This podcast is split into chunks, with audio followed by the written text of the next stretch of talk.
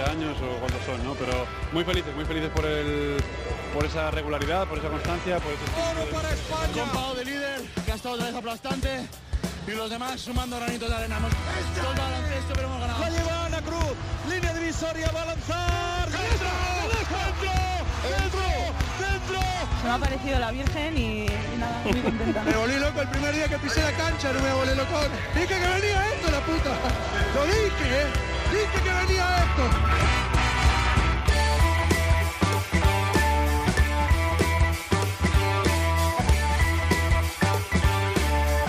en capítulos anteriores. Creo que sería un muy buen segundo entrenador. Eh, a día de hoy me apasiona mucho más lo que es entrenar a chicos jóvenes, que no, pues bueno, un poco todo el negocio del baloncesto profesional.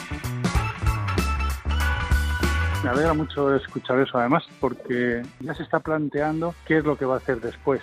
No esperar el último momento, que es lo que pasa algunas veces, ¿no? Esperas y cuando ya has terminado dices, bueno, ¿y ahora qué es lo que puedo hacer? En lugar de decir ahora qué es lo que me apetece. No quiero jugar por jugar y, y sobre todo no me gustaría, bueno, el día de mañana tener la sensación que mi última temporada pues me, me estaba arrastrando. Nosotros tenemos una palabra preciosa que además eh, caló muy rápido porque es muy gráfica, muy expresiva y muy rotunda, que es ¡Baloncesto! Anda, y que no lo repite eso David Camps cuando interviene en la radio.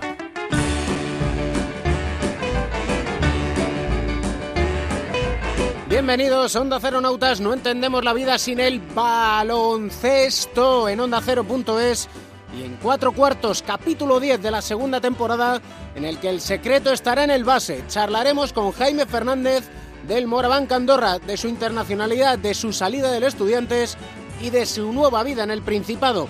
Y de nueva vida a nueva vida y tira porque le toca. Carlos Cabezas desde Venezuela nos va a contar qué supone ganar la Liga Sudamericana con el Guaros de Lara. La situación del Barcelona, crisis, ¿qué crisis? En el pick and roll de Pepe Catalina y José Luis Llorente, la crónica en rosa de Alberto Pereiro que va a culminar la obra de la familia Ball, el rincón de Mateo con Edu Sell y la figura de Kawhi Leonard de San Antonio Spurs, la NBA y sus récords con Nacho García desde Miami y la dosis semanal de psicología del deporte con José Manuel Beirán. Un programa redondo y eso que no han empezado las navidades ni los atracones. Sergio García de Peiro, polvorón en mano, da las últimas indicaciones, balón al aire, comienza el partido. El baloncesto se juega en cuatro cuartos. David Camps.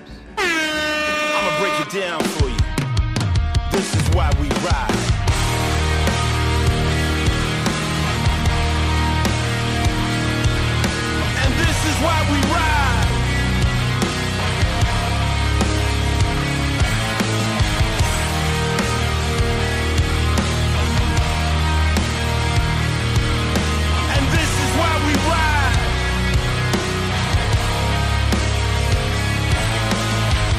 Trabajo al final tiene sus frutos y una persona que ha estado en categorías inferiores de la selección española, que ha jugado muchos años en el club de su vida, que ha cambiado por el Andorra internacional de nuevo cuño y disfrutando en la nueva aventura en el Andorra. Jaime Fernández, ¿qué tal estás? Muy buenas, muy contento, la verdad. Al final tanto sufrimiento tiene sus frutos, ¿no? Sí, bueno, ha sido ah, un verano complicado, ha sido también, bueno, pues ah, bueno, una recompensa también al trabajo de muchos años.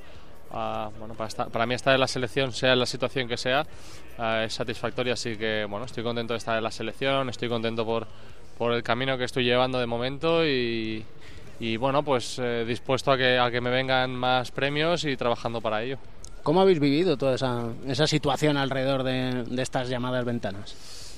Ah, Es complicado porque eh, no sabes si muy bien va a pasar o no va a pasar. eh, bueno, eh, yo como jugador, bueno, simplemente prepararme para si la selección me necesita estar eh, 100% dispuesto. Está claro que es, es, es raro, ¿no? Porque nunca se ha hecho durante la temporada, hacer un parón, eh, pero es una experiencia única y que, que, bueno, seguro lo voy a contar toda mi vida. Fíjate que habéis recibido cuando estabais en, en Guadalajara eh, la visita, por ejemplo, de ilustres como Germán Gabriel, internacional, que in- él debutó, lo recordábamos, precisamente en una de las ventanas, cuando ya era pre-europeo, no clasificatorio para el Mundial, pero es la oportunidad, ¿no?, para muchos de vosotros. Sí, para nosotros es una oportunidad. Está claro que, que, bueno, tener la oportunidad de estar con Escariolo, con, la, con esta camiseta de la selección, ah, está claro que, que es una oportunidad muy grande para nosotros. Como ha dicho Germán, pues ah, bueno, eh, tuvo la oportunidad, la aprovechó y bueno, todos eh, estamos deseando aprovechar las oportunidades al tener esta camiseta y poder defenderla. Todas están en categorías inferiores, no te has perdido una. No, no, yo en las categorías inferiores he estado en todas y encima en todas hemos conseguido medallas, así que mis experiencias con la selección son, son fantásticas. Así que cuando alguien diga, oye, esta selección, ah, tranquilo, es que hay gente como Jaime que sabe lo que es clasificarse, llegar y ganar. Sí, bueno, este, este es un poco el proceso de, de la FEP, ¿no? El, eh, está claro que siempre hemos tenido buenos resultados y buenos veranos y, bueno, han sido veranos de, de sufrimiento, de trabajo, de pasarlo bien y bueno, al final llegas a- al primer equipo de la selección y es más o menos lo mismo, pero, pero bueno, más profesional, ¿no? Entonces, bueno, ya lo hemos vivido en cierta medida y bueno, queremos repetirlo, clasificarnos para el Mundial y, y, bueno, veremos a ver qué pasa más adelante. ¿En qué ha ido cambiando Jaime Fernández? De ese primer chaval que llegó la primera convocatoria de la selección, categorías inferiores, 15 años, al de ahora. Bueno, me imagino que como toda persona, pues poco a poco vas madurando. Eh, está claro que todo al principio lo vives mucho más intenso y a medida que vas pasando el tiempo, pues lo vives un poco, ah, bueno, pues más tranquilo, con más calma. ah, y, y, bueno, es un poco lo que te da la, la experiencia, ¿no? ¿Qué tal el cambio? Porque es un cambio el que has tomado importante.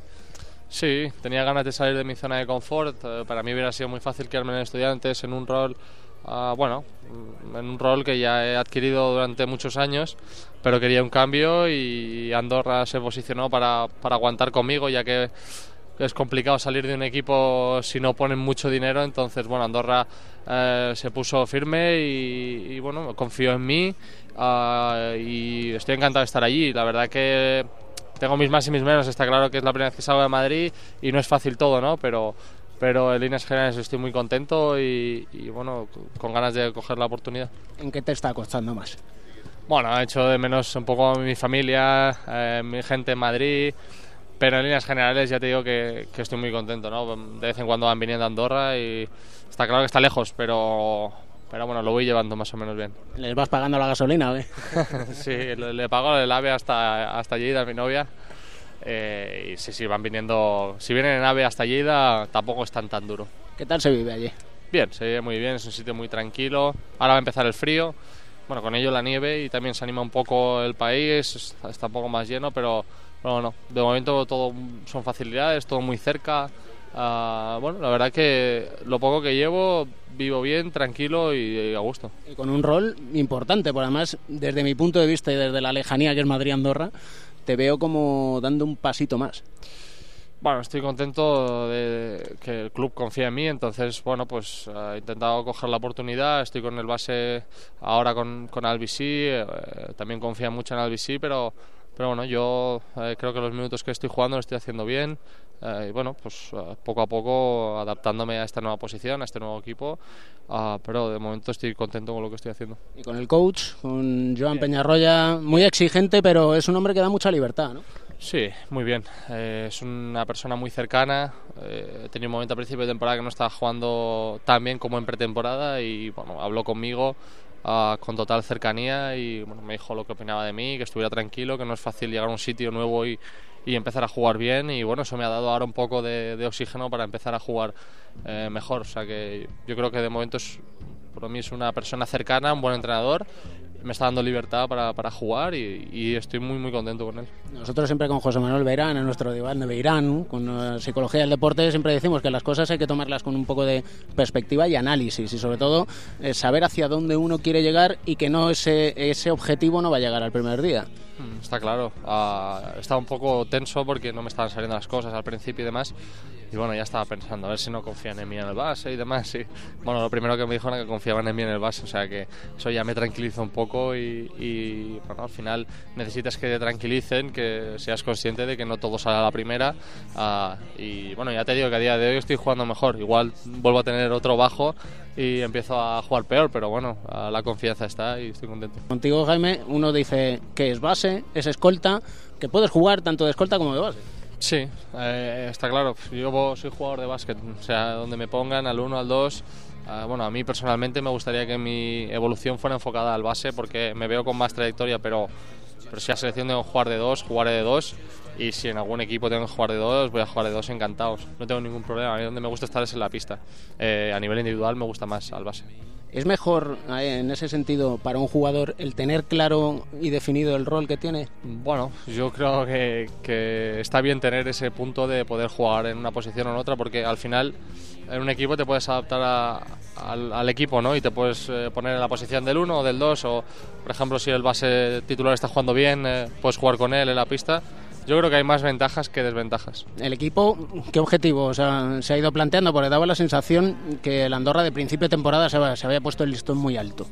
Sí, yo creo que el, el, listón al principio de temporada está muy alto por la temporada que habían hecho pasada y además que eh, se presupone se ha mejorado en cada posición eh, y no hemos empezado muy bien, la verdad, pero, pero bueno, yo creo que poco a poco vamos eh, consiguiendo partidos, creo que nos hemos calmado un poco eh, y bueno, veremos a ver dónde nos pone la liga. Nosotros tampoco nos vamos a poner objetivos, sí que es verdad que nos gustaría llegar a la Copa, pero, pero bueno, hemos empezado un poco lentos eh, y a ver si eh, vamos consiguiendo eso, pero bueno, ya te digo, vamos partido a partido y sin pensar en los objetivos que tenemos de Copa, además, sino vamos a ir al siguiente partido y poco a poco a ver si eh, competimos, ganamos y poco a poco crecer a partir de ahí.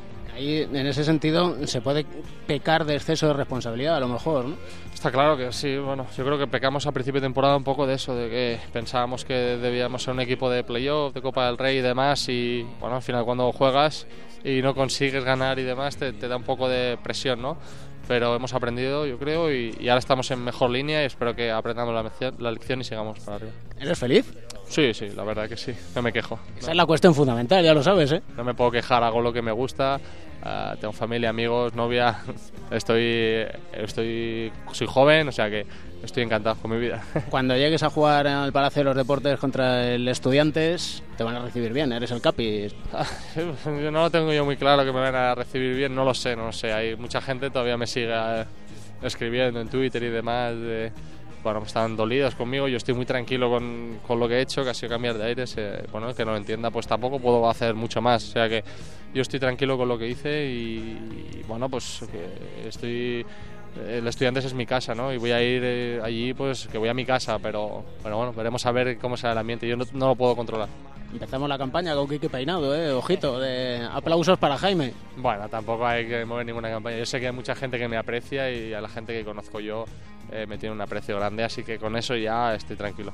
Sobre todo porque si contáramos todo lo que has hecho en la sombra durante los años que has estado en los estudiantes, igual a lo mejor sí te entendían, ¿eh? Bueno, he vivido años muy duros en estudiantes, sí que es verdad que igual he vivido uno de los peores años y me voy en el momento en el que yo creo que el equipo va un poco para arriba y el club va mejorando. O sea que no es una cuestión de, de, bueno, como dice mucha gente, de dinero y demás, sino me voy en una cuestión por pues, cambio de aire, que me apetecía cambiar, ¿no? He vivido cosas muy bonitas, muy duras y, y bueno, es un momento de mi carrera, me apetecía un cambio y ya está. Y con la conciencia muy tranquila, sobre todo porque lo has dado sí, todo. Sí, sí, lo he dado todo, eh, he vivido cada partido y cada temporada como, como si fuera la última, o sea que que bueno, eh, estoy muy muy tranquilo y ya te digo que yo siento al estudiantes que, que es mi casa. Terminamos el, el, cuarto y lo que hacemos siempre nos encanta la música, con lo cual te vamos a pedir una canción que nos vaya a alegrar el día. Uh, pues voy a elegir a...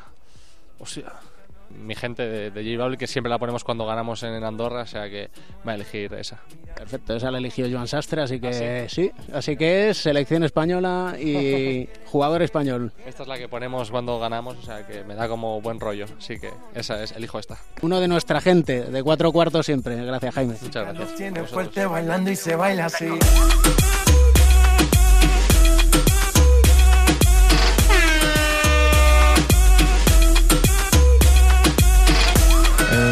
Luka Doncic with the full corner on the buzzer. Are you kidding me? The young man, 18 years old, drills it from full court. What is going on? Are you serious? Ma chérie, la la la la la.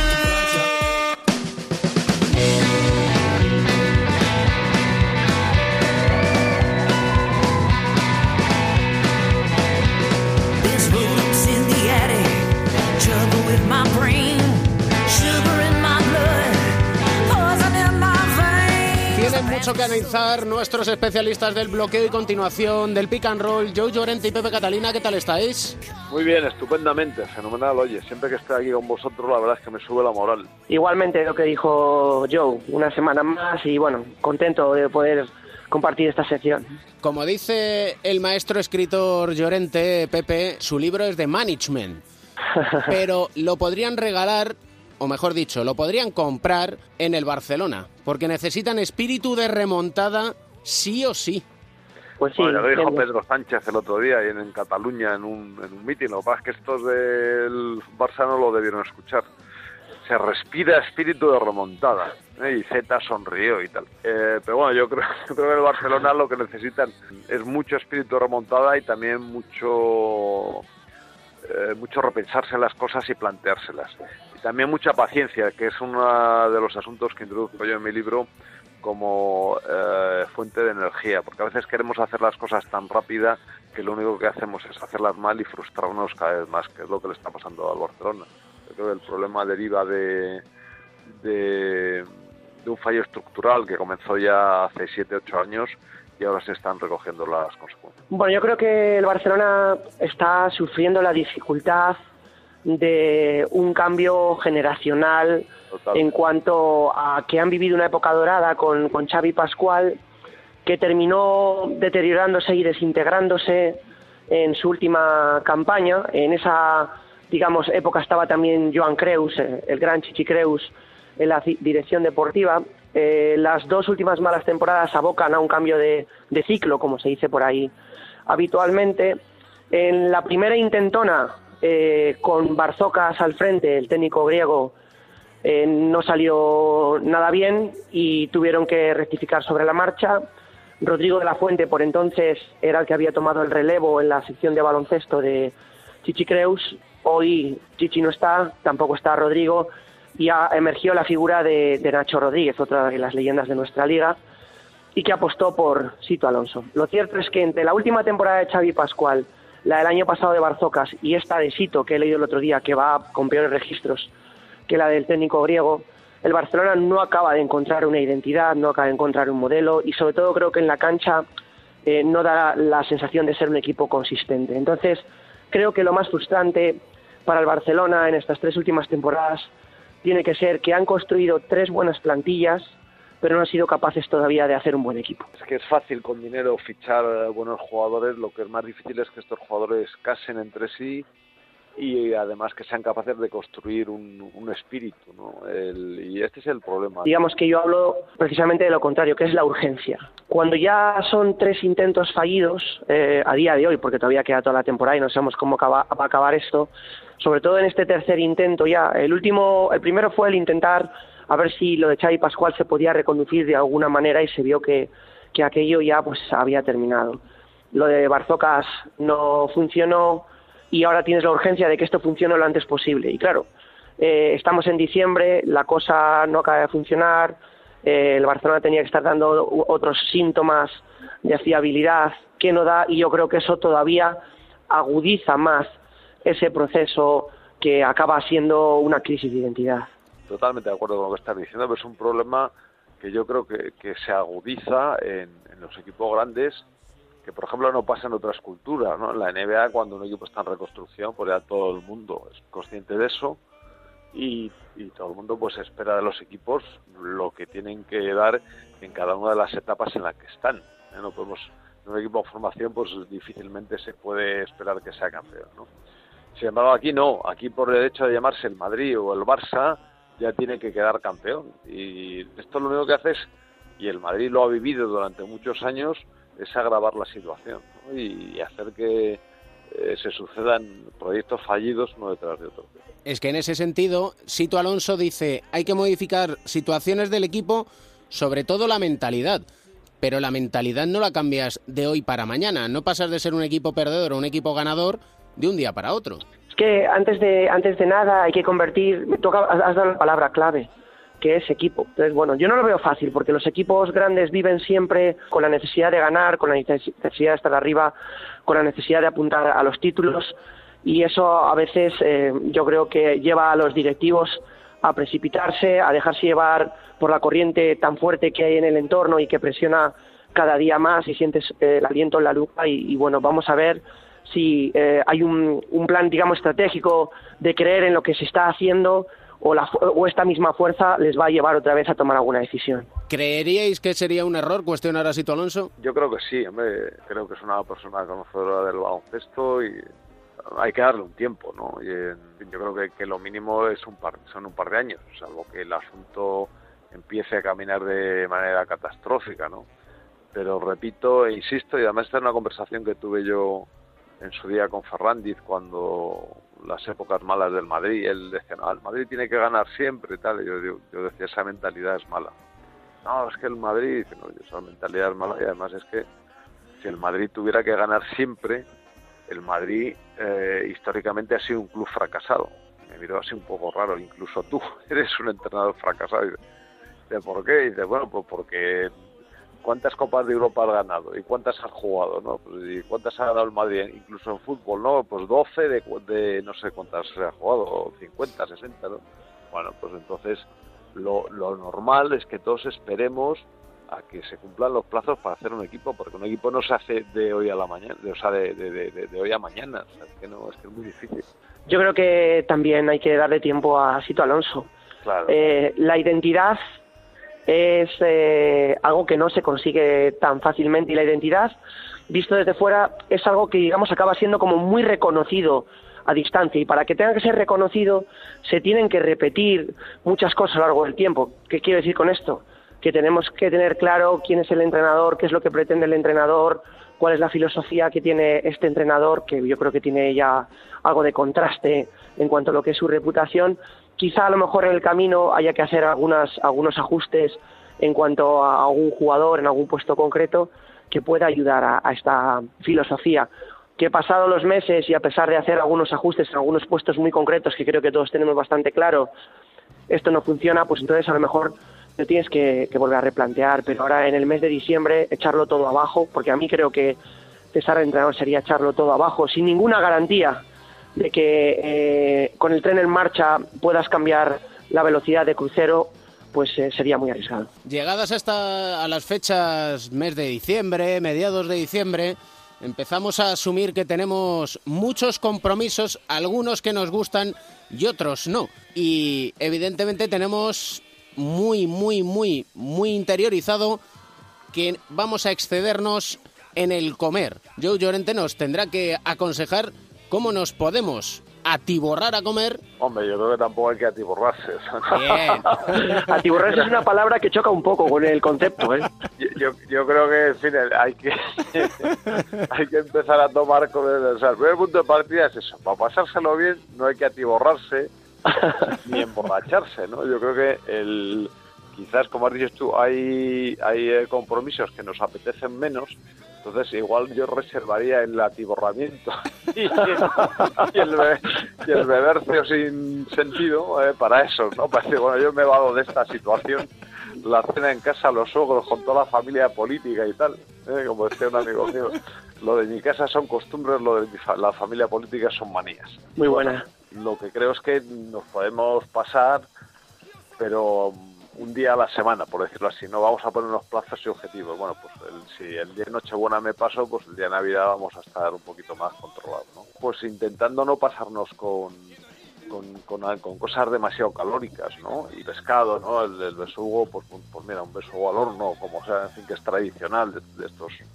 o cosas así, ¿no? Pues, pues eso está bien, ¿no? Dulces, pues eh, hay turrones que se hacen ahora que son que están muy bien, que tienen muchísima almendra y muchísima clara de huevo, no demasiado azúcar y, y que eso, pues hombre, pues también se puede consumir, ¿no? O sea, el- yo creo que el, el asunto es quitarnos un poco esta mentalidad de que tenemos que comer hasta reventar, ¿no? Esto, David, se me ha todo ocurrido- esto va sobre todo para ti, David. Sí, lo sea, sé, lo sé, lo sé. Escuchando, escuchando a Joe, tengo ya eh, el próximo, el próximo tema. ¿Cuál? Es la amenaza o el peligro del exceso de azúcar en los alimentos procesados. Sí, señor. Muy bien. Está, en racha, está que lo borda. Y ese va a ser tema de debate y sobre todo porque una vez que uno se atiborra y que come demasiada azúcar, llega a una cancha de baloncesto tan voluntarioso, con ese espíritu de remontada. que- Cuidado que tengo, bueno, en fin, esto como grabado y lo oye, pero le voy al colegio donde aprendí hacer tantas cosas y, y también y sobre todo a jugar al baloncesto en el colegio Lourdes de Valladolid. ¿eh? Cuidado. Esto hay que decirlo que quede grabado. Esto cuando edites que se quede. Esto se va Tú luego editas y me cortas, me Pero- censuras mucho, tío. No, aquí no va a haber censura, sobre todo porque vas a llegar al colegio, vas a lanzar a canasta y vas a cometer un airball. Eso, agua, agua. Agua. Niaro, niaro. En nuestra época decía, José María Margal decía gambas, porque cada uno que tiraba y no tocaba ni el aro estaba obligado a pagar el aperitivo a los al resto de los compañeros. Fíjate cómo era en aquel entonces. Yo- Te digo una cosa, jugando un partido en la Liga Provincial de, de- Veteranos, eh, al final de un cuarto me tocó un balón inesperado en la última posesión, tiré un poco más allá de la línea de tres y fue airball. La sensación que uno tiene de- de estar en una situación embarazosa no te la quita nadie. Menos mal que aquí no hay situaciones embarazosas y menos mal que domináis y no hay ningún tipo de airball o como diría Maragall, gambas, que por cierto es época también de gambas. A la rica gambas, señores, felices fiestas, ¿eh? Muy bien, muchas gracias. Igualmente, felices fiestas para todos vosotros y para todos nuestros oyentes. Para todos los que nos escuchan, pasarlo bien sin atiborrarse. You're all so fucking outrageous. I can't take it.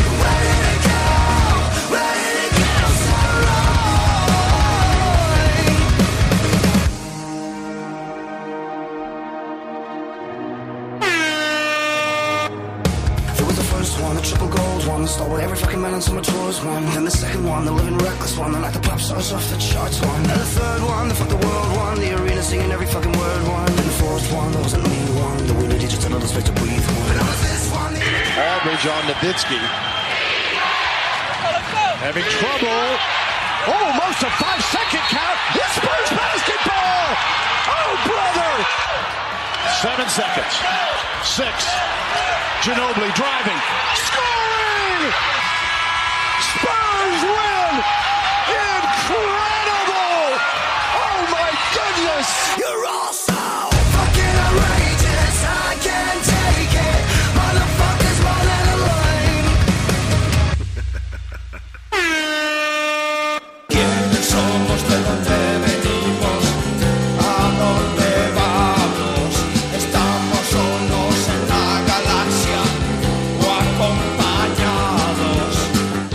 De Pro Melotero, ¿cómo estás? ¿Qué tal, Camps? ¿Cómo lo llevas? Es un quiénes somos muy actual este, el del capítulo 10, porque sí, me voy a poner de pie. Espera, yo también. Nos ponemos de pie un número 10. Qué, base? base, ¿eh? Pura cabeza. Pura cabeza, pura cabeza, nunca mejor dicho. Carlos Eduardo Cabezas Jurado. Todo el mundo lo conoce como Carlos Cabezas y aunque le siguen llamando Carlitos, como decía en la prestación de su web, ¿no? Se fue en el 2009 de Unicaja, fíjate que ha llovido y todavía siguen buscando base en Málaga. Pues fíjate que gana títulos. Allende nuestras fronteras, que diría aquel. Don Carlos, ¿cómo estás? Hola, muy buenas amigos, todo muy bien, gracias. Muchas felicidades, campeón, allí con el Guaros de Lara, en Sudamérica, torneo sudamericano. Pues muchas gracias, la verdad es que ha sido una experiencia inolvidable, ¿no? Eh, tenía la posibilidad de poder venir a este club.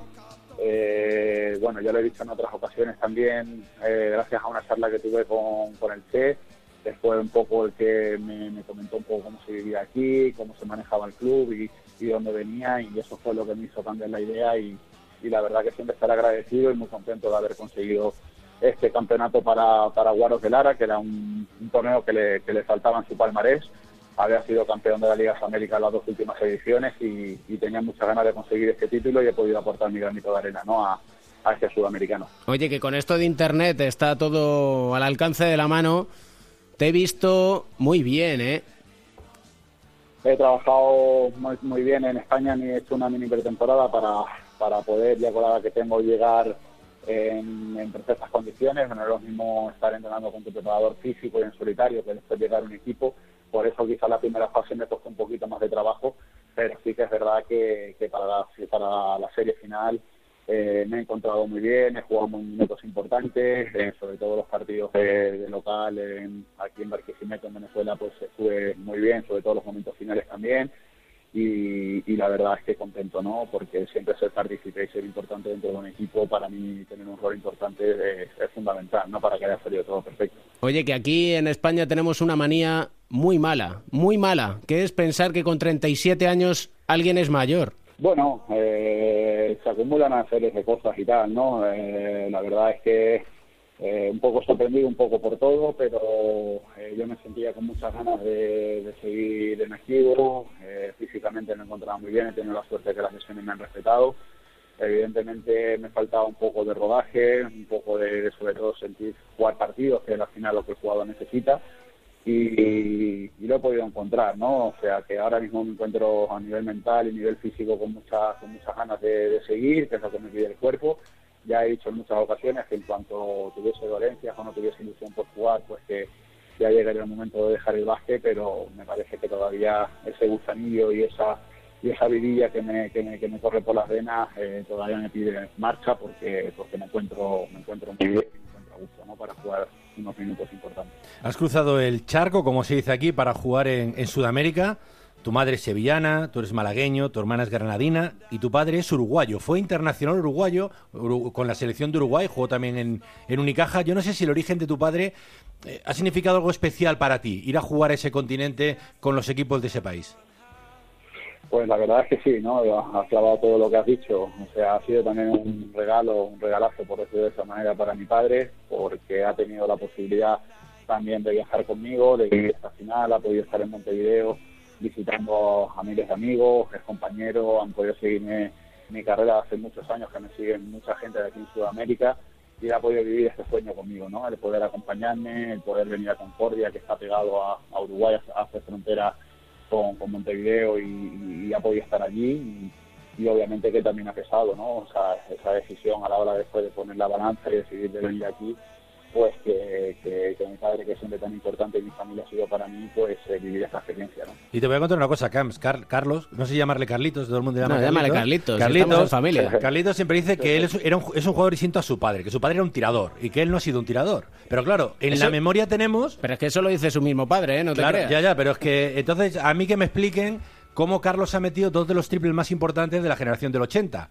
Él metió el triple en la final de Mangey contra Australia, que por cierto era una jugada que no era para él, y metió el triple que mató a Estados Unidos en el Mundial Junior de Lisboa. Así es, así es. Bueno, ya sabes, ¿no? Mi padre se nos ha caracterizado como un escolta tirador, él se las tiraba todas. Yo soy otro tipo, otro tipo de jugador, pero no es que sea, no es que sea mal tirador, ¿no? O sea, he metido, como dices, canastas importantísimas y, y triples muy importantes para, para ganar partidos y me considero, me he considerado siempre un base que puedo, puedo meter, puedo tirar, pero la característica quizá de mi padre, y eso él le gusta siempre decirlo y tal, que él es un, él ha sido un gran tirador y un gran anotador, ¿no? Pero en otro tiempo, en otra posición, y, y la verdad es que, que bueno, que, que hemos vivido momentos y sobre todo esta experiencia juntas, pues yo creo que en, la, en el momento que estoy de mi carrera, pues ha sido también muy bonito, ¿no? El poder vivir. Y es que lo importante en el baloncesto, Carlito, ya sabes que es meter, ¿eh? Total, total. Al final de la vida hay que meter en todos los sentidos, hay que meter pecho, hay que meter canastas, así que hay que, y en este deporte lo importante es meterla. ¿Cómo es la vida allí en Venezuela? Cuéntanos. La vida es diferente, ¿no? Diferente. Me he encontrado, pues como ya sabéis, un país eh, pues con, con, con mucha parte de la gente con, con necesidades, pero la gente vive, la gente feliz a su manera y, y hay que tener pues precaución, ¿no? Hay una serie de normas un poco que hay que seguir eh, y nosotros pues estamos eh, en, otra, burbuja, ¿no? Por, lo que te, decía, ¿no? Eh, el presidente, el señor Jorge Hernández, pues, se encarga de que el deportista, el jugador, se dedique solamente a jugar a base, que esté centrado en el deporte y, y nos pone todas las facilidades para eso, ¿no? Entonces, pues bueno, dentro de cómo está el país, nosotros estamos estamos muy bien, tenemos gente que nos lleva, que nos trae a los entrenamientos, gente que se dedica a esto, eh, tenemos pues los dos o tres restaurantes que tienen vinculación con el club también, que es donde nos movemos, y bueno, un poco diferente quizás a la vida que, que pudiese llevar en España, pero pero bueno, es una experiencia más y, te digo que, que, inolvidable porque he pasado momentos muy buenos eh, y este país es maravilloso, ¿no? Tiene la Isla Margarita, tiene los Roques, tiene las playas de Morrocoy que están a dos horas de Barquisimeto que son unas islas impresionantes, que son paradisíacas, o sea, que tiene de todo, ¿no? Pero lamentablemente pues está la situación difícil aquí y hay que tener un poquito más de cuidado. Leí en un artículo una vez de una entrevista que hizo Álvaro Paricio que tienes un autógrafo de Wayne Bravender, que no era tu ídolo, Sí. pero era el ídolo de tu padre y que una vez te firmó en una servilleta de Wayne Bravender para Carlitos Cabezas y espero que por lo menos seas tan bueno como tu padre. Bueno, nosotros lo contaría mejor mi padre que le pasó a él, pero bueno, ya tantas veces que le ha contado a mi padre, eh, así es, ¿no? Eh, y todavía la, la conservamos y la tiene guardada, ¿no? En todos los recuerdos que tengo y que he ido consiguiendo en estos años, pues lo tenemos ahí, ¿no? Fue una anécdota que le pasó a mi papá cuando, cuando jugó contra él, que le fue a pedir un autógrafo y, y el gran Wayne, pues, eh, me lo dedicó, ¿no? Cuando yo era bebé, por decirlo de esa manera, y, y, y bueno, ¿no? Muy orgulloso porque ha sido uno de los grandes de este deporte. Y que sepas, Camps, que todavía le quedan unos añitos jugando, pero que se ha convertido en un gran empresario de éxito hotelero en Málaga, ¿eh? Carlos. Ojo, ¿qué me dices? Sí, sí, sí, la verdad es que... Ahí bueno, ti- tienen ya un hotel ahí con una terraza espectacular. Para tres años de ahí me, bueno, invertí eh, con un grupo importante y amigos de, de mi ciudad, de Málaga, el, el poder pues, hacer un hostel premium, ¿no? Con restaurante, con una terraza preciosa, con vistas a la Alcazaba, a la catedral, que, bueno, ¿no? Que está siendo todo un éxito, gracias a Dios, es- está funcionando muy bien, va muchísima gente del deporte, este verano estuve con Pau, con el Chacho, pudimos estar disfrutando eh, todos ahí de, de la Alcazaba, les invité a todos los chicos a, pasar por allí, grandes amigos, y la verdad que me siento muy, muy orgulloso de, de poder pertenecer a, esta gran generación y tener estos, estos, ah, grandes deportistas y amigos para poder traerlo a mi casa y brindarle de Málaga, que es una ciudad espectacular, para, para poder disfrutar y, y la verdad es que, que estamos muy contentos, ¿no? Y hemos- a- ahora hace unos meses hemos, hemos abierto otro en la iglesia de San Juan también, en el centro de Málaga y la paralela de Calle Lari. Así que estamos muy contentos y, y bueno, ya sabéis que a un cóctel estáis invitados cuando queráis. Alcazaba Premium Hostel. A mí me van los hostels. Los mochileros es lo que tenemos, Carlitos. Bueno, tienes para todo, ¿no? Eh, hay para gente joven y los hostels. Y hay para gente joven y para Camps, Pero- ¿no? Eso es. ¿Te quedas jugando allí o vienes hacia España? ¿Qué vas a hacer? Bueno, yo en principio ahora me voy a pasar la Navidad allí y a descansar unos días. Ahora aquí también se para, se para un poco porque el campeonato empieza el 20 de enero y demás. Y bueno, ahora pues eh, valoraré un poquito todo lo que se ha conseguido. Me consta de que aquí el club está muy contento conmigo y ahora empieza también la Liga de las Américas y aquí es el turno parar y lo valoraré muy bien, ¿no? Está claro que ahora tendré que, que llegar a España, valorar un poco todo, hablar con mucha gente y ver un poco cómo está el mercado y a partir de ahí decidiremos un poco a ver qué rumbo voy a, voy a pillar, ¿no? Obviamente para mí la Liga Andesa es prioritaria, el volver a jugar a España es uno de los objetivos grandes que, que tengo, pero sí que es verdad que me ha abierto una puerta que no la tenía abierta, que es venir aquí a Venezuela y, y poder abrirme la América en lo que es no solo en Venezuela, sino en toda Sudamérica y es una puerta que dejo entreabierta que, que me ha gustado mucho y la experiencia ha sido inolvidable, ¿no? Me mandaba el otro día, un día David Doblas un mensaje y me decía, no te puedes hacer una idea de cómo se juega aquí, que hay mucho nivel. Y lo cierto es que hay Mucho nivel, nivel. entre otras cosas, porque estáis tú, está David Doblas allí, dejando... Y David haci- haciéndolo muy bien, ha dado mucha alegría, he podido compartir con él mucho tiempo, bueno, en esta feria que hemos hecho tanto aquí en Venezuela como en Argentina, hemos podido hablar y le he visto muy feliz. Se lo merece porque eh, es un jugador importante, Lucas Victoria nos lo- le ha dado un rol importantísimo y, y la verdad es que y jugar en Argentina es una pasión, ¿eh? jugar en el campo de ellos es un club modesto, no es de los clubes grandes de Argentina, pero es una pasión y han peleado y han luchado con, contra nosotros, que su- supuestamente éramos los favoritos y con mayor presupuesto y demás. Sido una serie igualadísima, ¿eh? O sea, me alegro mucho por ahí porque le he visto muy feliz y muy contento.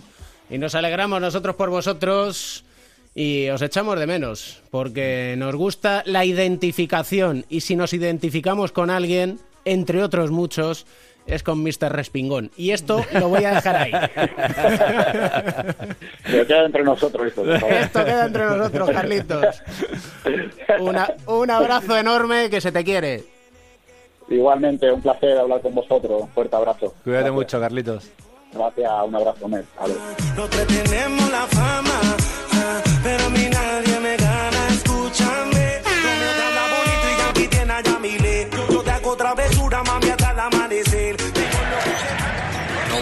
Miritich exchange. Nico, a drive and a tough fadeaway. Oh, that's he didn't hit him with the Dirk Nowitzki, did he? Now done. Into the lane, back out. Nico, long three. Oh!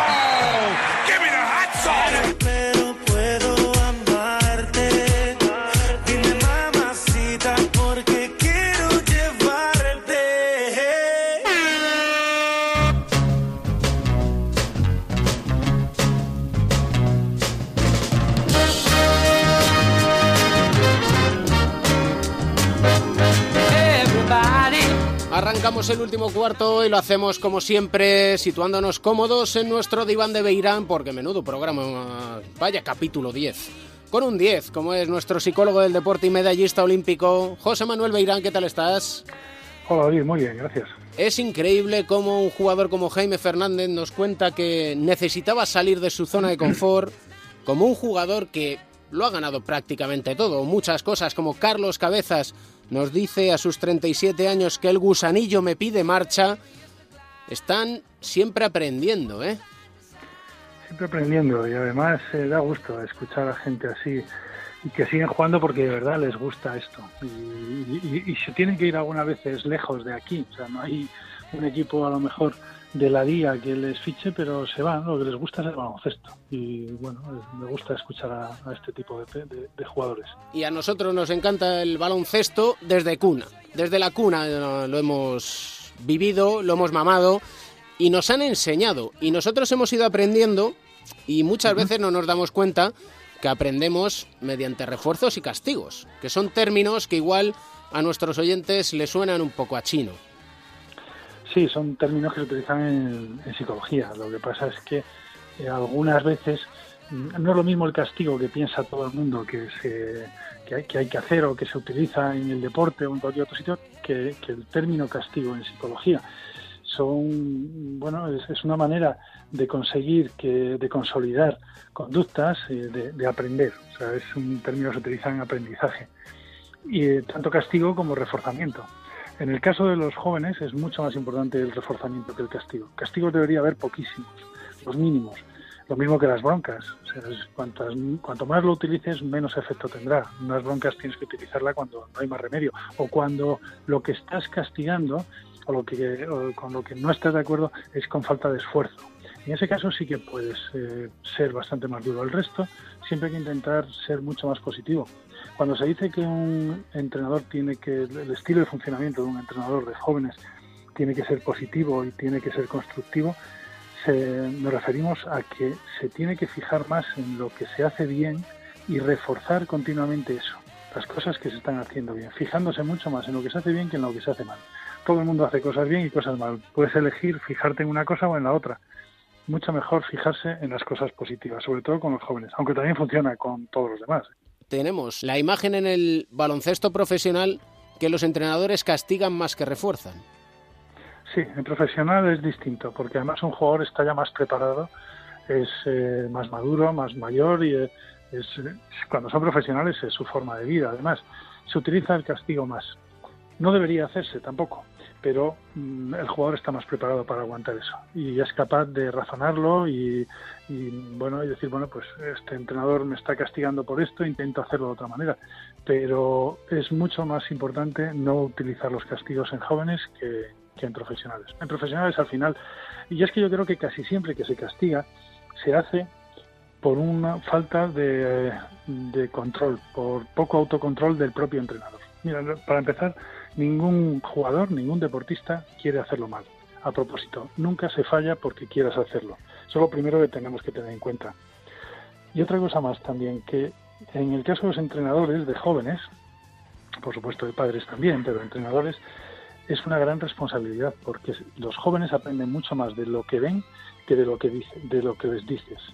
Si tú les pides tranquilidad y ven que estás crispado mientras lo piden, o si lo que les pides es compromiso y tú estás llegando tarde a los entrenamientos, o les pides esfuerzo, alegría en el entrenamiento, que haya buen ambiente, y sin embargo el entrenador es pues un, un seta que no tiene ninguna ilusión y no transmite nada, da igual lo que les digas, ellos van a aprender de lo que están viendo.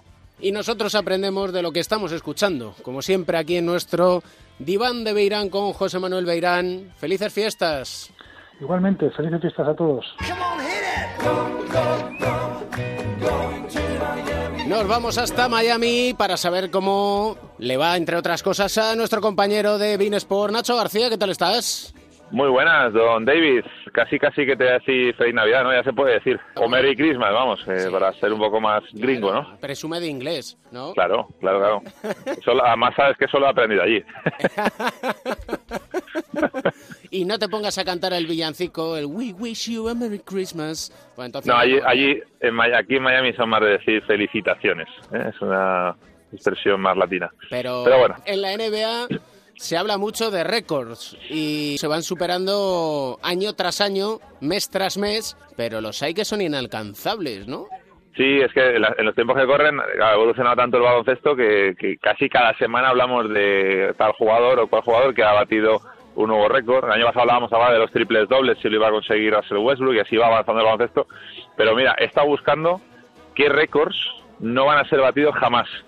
Y hasta me puedo apostar algo contigo. ¿eh? Lo mismo nunca llegamos a comprobarlo porque tal y como va ahora mismo eh, el baloncesto en la NBA será imposible. Ya, por ejemplo, uno, eh, no sé si sabes quién es el jugador que más partidos ha jugado de manera consecutiva, sin dejar de jugar, sin lesiones, sin sanciones, sin, sin quedarse fuera. AC Green, ¿te AC acuerdas del famoso AC Green? Sí, señor. El 4 Tuvo- de Los Ángeles Lakers del Showtime. Este tipo estuvo jugando desde 1986 hasta el 2001 sin parar.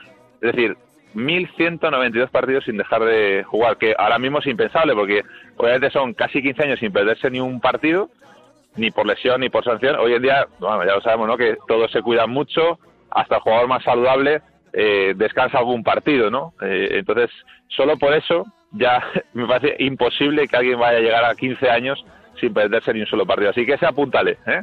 Ese no se va a batir jamás. Apuntado queda. Vamos con un un poco más turbio, ¿eh? Rashid Wallace, este te gustaba a ti mucho. Me caía Tipo- bien. Tipo bueno, sosegado. Este es el jugador que tiene el récord que más eh, faltas técnicas tiene en una sola temporada. 41, 41 técnicas le marcaron en la temporada eh, 2000-2001 y yo creo que tampoco lo van a poder batir, David, Hombre. porque ha- se ha endurecido todo mucho. Y en el top 3, Te, te voy a decir una que te va a encantar y a todos los oyentes también. Eh, si yo te digo John Stockton, todos eh, nos ponemos un poco melancólicos porque es otra esencia ¿no? del baloncesto. Ese es el, el baloncesto más clásico, elegante. eh, bueno, te imaginas cuál es el récord que tiene Stockton, ya lo sabe todo el mundo. Es el jugador que más asistencias ha repartido en la liga, 15.806, casi 16.000 asistencias.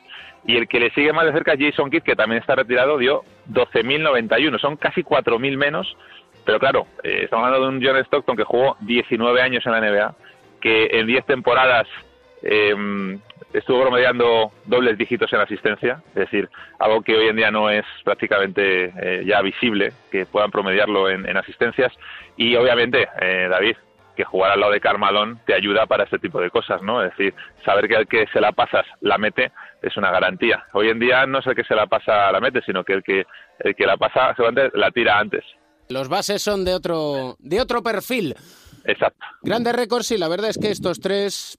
¿Te apuestas algo o no? No, no, Lo mismo de aquí a 15 años se bate algún récord y te tengo que pagar una cena, no sé. Mira, mira que soy echado para adelante, pero en este caso voy a guardarme las reservas, más que nada porque quedan ahora muchos regalos que hacer, cumpleaños y demás cuestiones, ya sabes tú. Las cosas de la Navidad, ya sé, ya sé de por dónde andas. Un abrazo enorme y felices grande. fiestas. Merry Christmas, ¿eh? Igualmente, chicos, un abrazo grande. Yeah. Cash money. Trash talking. Private jets. Ahí estamos. Siempre igual, Pereiro, desde que te has im- imbuido en la familia Ball, no hay Tú sí que manera de quitarte de- del, del trash talking, de Bueno. lo que es el hablar, hablar y no hay más que hablar. Sí. La gran manzana afecta también. ¿eh? Mira, y la Gran Manzana ha tenido muchas consecuencias y para el padre de, de Alonso Ball, voy a empezar a, llamar, eh, a llamarle el padre de Alonso Ball, que seguro que le sienta como una patada en las narices. Muy Con, lo que le gusta que le llamen a él el gran lavar y demás y tal. Papa Le-. Le, voy a llamar, no, Papa Ball, no, que me recuerda al coche de, de Boitila. Eh, pero ha llegado a su fin, o por lo menos eso parece. Y es que el otro día, después de montar el show eh, dantesco eh, a lo Spike Lee en la primera fila del Madison, en la derrota de los Lakers en la prórroga contra los Knicks, en un gran partido de Alonso Ball, por cierto. Eh, después ha habido una reunión con los dos general manager eh, de los Lakers, con Rob, Pelinka y con Magic Johnson, en lo que mm, eh, ha derivado lo siguiente. Eh, hemos tenido una charla productiva con el padre Alonso, en lo que le hemos dejado claro que no tiene que inmiscuirse más en las decisiones del entrenador, al que recordemos ha llamado Blando y ha dicho que no cuenta con su hijo en los últimos cuartos y que de ahí las 16 victorias de los Lakers en lo que va de temporada. Y eh, la Barbol, eh, de momento, de momento, eh, la única declaración que sabemos respecto a la famosa reunión es que hay que acatarlo por el bien del oro y púrpura.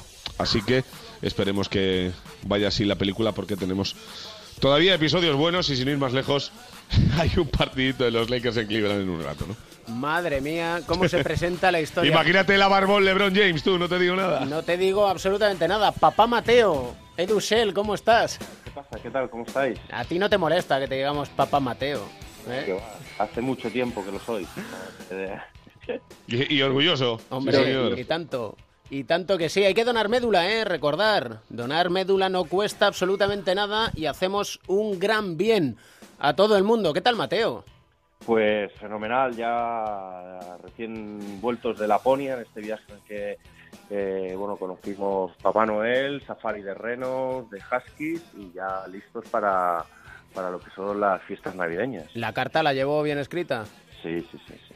¿Y qué ha pedido? ¿Que Kawhi no se vuelva a lesionar? Eso, eso ha pedido salud para los Spurs, ¿no? Que decían que no les ha ido mal, ¿eh? A San Antonio, pese a lo que decía Manu Ginobili, el eterno jugador, uno de mis jugadores favoritos de la historia, que decía que tenía mucho mérito lo que han conseguido, pese a no tener a, a Kawhi Leonard, su mejor jugador, ¿no? Hay que, hay que recordar que tiene una historia bastante particular. Aparte que tiene las manos más grandes de, de la NBA, pues él se crió en- con su familia. Su padre tenía un negocio de coches de lavado en Compton, que es una de las zonas más eh, chungas, conflictivas de, de Estados Unidos, ¿no? Eh, fue Pero, una apuesta pero sin lugar a dudas, además, ¿eh?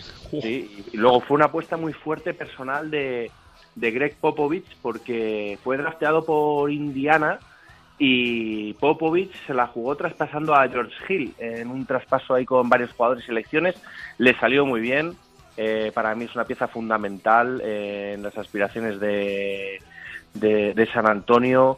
Fue MVP de las finales, campeón en 2014, All Star, un clásico de los quintetos eh, ideales y bueno, de hecho fue estuvo en el quinteto de los rookies, ¿no? Para mí es un, un pedazo de jugador de esos totales que tan pronto anota como defiende, ¿no? Al principio era un jugador defensor, pero luego se ha visto como los jugadores Es dos veces mejor defensor, ¿no, Edu?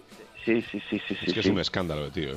Es muy, es un grandísimo jugador, de los más completos, eh, y, y es un lujazo. Pero yo ahí le doy mucho mérito a la apuesta que hizo Popovich eh, en ese momento por, por él. No es fácil, ¿eh? No es fácil la apuesta que hizo Popovich y hay que reconocerle el mérito que tiene. Y no exenta de polémica, porque la recuerdo como si fuera hoy mismo, que nadie entendía que fuera a traspasar a un base que estaba llamado a ser de los mejores de la NBA. Pero al final el tiempo da la razón al, al viejo zorro. Eso, eso te pasa por cuestionar a Popovich. Jamás le cuestionaremos ni tan siquiera Pues ni tan siquiera en sus primeros Spurs que anda que no daban estopa. ¿Eh? Eran tremendos. No sé si va a ser polémica la elección que nos haga Mateo esta semana musical, Edu. Eh, mm, dame una pista pues, de las que te he planteado. Eh, Es una llamada, digamos que vienen a tocar en febrero del año que viene, en el febrero del año 2018, Palacio de los Deportes de la Comunidad de Madrid, son de San Francisco. hablamos de la de, de Call of Tulu, de, de- de Metallica. Para mí una de las can- una de mis canciones favoritas de, de Metallica, totalmente instrumental y del disco de Ride the Lightning, que no sé si para mí es uno de los bueno, yo hablo de Metallica hasta Black, ya luego lo posterior no, no, le he hecho mucho caso, eh, pero para mí de, de las mejores y Ride the Lightning de los mejores discos que hay. Tarda un poco en arrancar, pero es absolutamente brutal de Call of Tulu. Eh, cuando arranca Pereiro, cuidado, ¿eh? No, no. Que ni la Ahí- Bárbol. ahí- ahí no- bueno, cuidadito, ¿eh? Bueno, la Bárbol es más siglo XXI. Sí, luego. señores. Bueno, ¿Sabes que el título original de esta canción no era de Call of Tulu, sino era When Hell Freezes Over? Cuando el, el, el infierno se congela, ¿no? Luego lo, lo cambiaron a esta, a esta, a esta denominación que son casi nueve minutazos de, de lujazo de, de canción. Esperemos que no se congelen los Spurs, porque son el mejor equipo de la última década, de las últimas dos décadas, y un ejemplo absolutamente a seguir, como Alberto Pereiro y su crónica en rosa, y como Edu Shell y el Rincón de Mateo. Un abrazo a los dos. Chao, chao. Abrazo.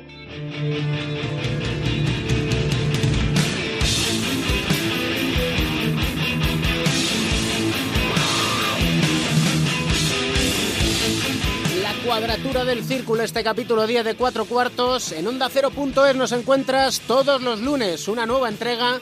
Hasta el 2019 no habrá más en Onda 0.es porque no te creas que no vas a saber más de nosotros. El próximo día 30 de diciembre de 5 a 7 de la tarde en la red de emisoras de Onda Cero habrá dos horas de baloncesto. Dos partidos, ida y vuelta de cuatro cuartos a la vieja usanza, como la vieja Copa de Europa o la Korak o la Recopa, porque somos unos clásicos, modernos eso sí, y muy actualizados, porque siempre encontramos un buen motivo para sonreír.